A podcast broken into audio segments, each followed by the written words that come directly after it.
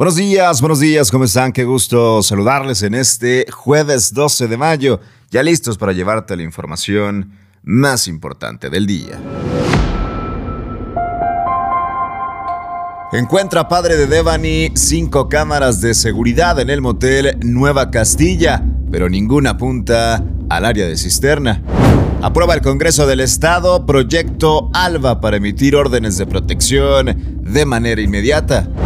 Suprema Corte de Justicia declara inconstitucional penalización por poseer más de 5 gramos de marihuana. Viva Aerobús abrirá cinco nuevas rutas desde el Aeropuerto Internacional Felipe Ángeles.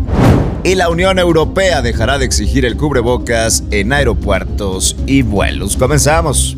Qué gusto saludarte en este jueves 12 de mayo con mucha información, la más relevante de este día y arrancamos con el caso de Bani Escobar, que sigue su rumbo, que siguen buscando justicia, por supuesto, con mayor énfasis el padre de Devani, Mario Escobar, que dio a conocer que contaron 15 cámaras de seguridad en el motel Nueva Castilla. Todos sabemos que en este motel encontraron el cuerpo de Devani en una cisterna de las que espera además poder revisar las imágenes en los próximos días.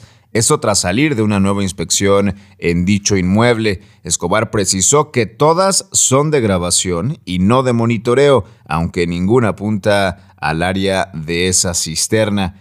Previamente, la Fiscalía General de Justicia del Estado mostró los videos de dos de las 15 cámaras de seguridad, una al interior del motel y otra a la altura de la caseta, mismas que captaron la última vez que se vio a Devani Escobar antes de desaparecer. Sigue el padre de Devani buscando justicia. Ahora encuentran 15 nuevas cámaras. Lamentablemente, ninguna apunta a la cisterna.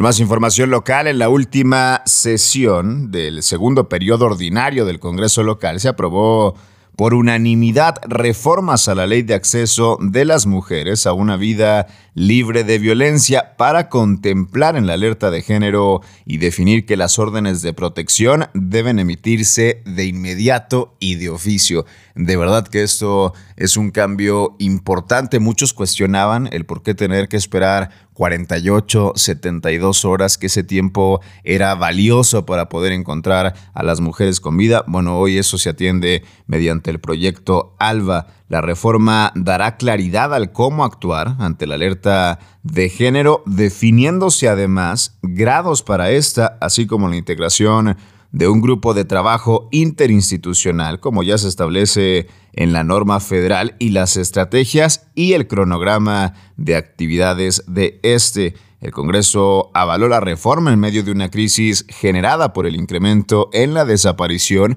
de mujeres y en la lamentable consecución de feminicidios. Las y los diputados también aprobaron reformas a esa ley para que la Fiscalía expida de inmediato órdenes de protección para mujeres mayores de 12 años y que éstas tengan una duración de hasta 60 días prorrogables por 30 días más o hasta que cese la situación de riesgo. Así las cosas con este proyecto ALBA, que ya tendrán que emitirse órdenes de protección de manera inmediata. En información nacional, la Suprema Corte de Justicia de la Nación declaró inconstitucional penalizar la posesión de más de 5 gramos de marihuana, a excepción de que se pueda probar que no es para consumo personal. Durante la sesión de la primera sala del máximo tribunal del país, tres de cinco ministros se pronunciaron por la invalidez de una porción del artículo 478 de la Ley General de Salud, el cual permite la posesión de menos de 5 gramos para consumo personal, pero castiga con 10 meses a 3 años de prisión si se excede esa cantidad. La porción declarada inconstitucional únicamente es para cannabis y también es la referente a que en igual o inferior cantidad a la prevista en la misma se contempla ya esta nueva modificación. Los ministros Alfredo Gutiérrez Ortiz Mena, Margarita Ríos Farjad y Juan Luis González Alcántara, encargado de elaborar el proyecto en este asunto, determinaron que fiscales y jueces son quienes deben aclarar si la droga es para consumo personal sin importar la cantidad. Así las cosas con el tema de la Suprema Corte de Justicia que declara inconstitucional la penalización por poseer más de 5 gramos de marihuana. Vámonos con información ahora de Viva Aerobús. A partir del 15 de julio, esta aerolínea abrirá cinco nuevas rutas desde el aeropuerto internacional Felipe Ángeles, con lo cual tendrán 70 operaciones a la semana, es decir, un crecimiento del 150%.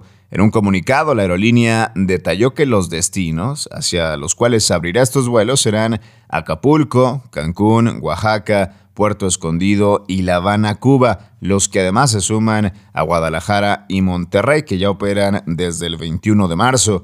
Los vuelos serán también operados con aeronaves Airbus A320 con capacidad para 186 pasajeros y el A321 para 240 personas, así lo informó la aerolínea.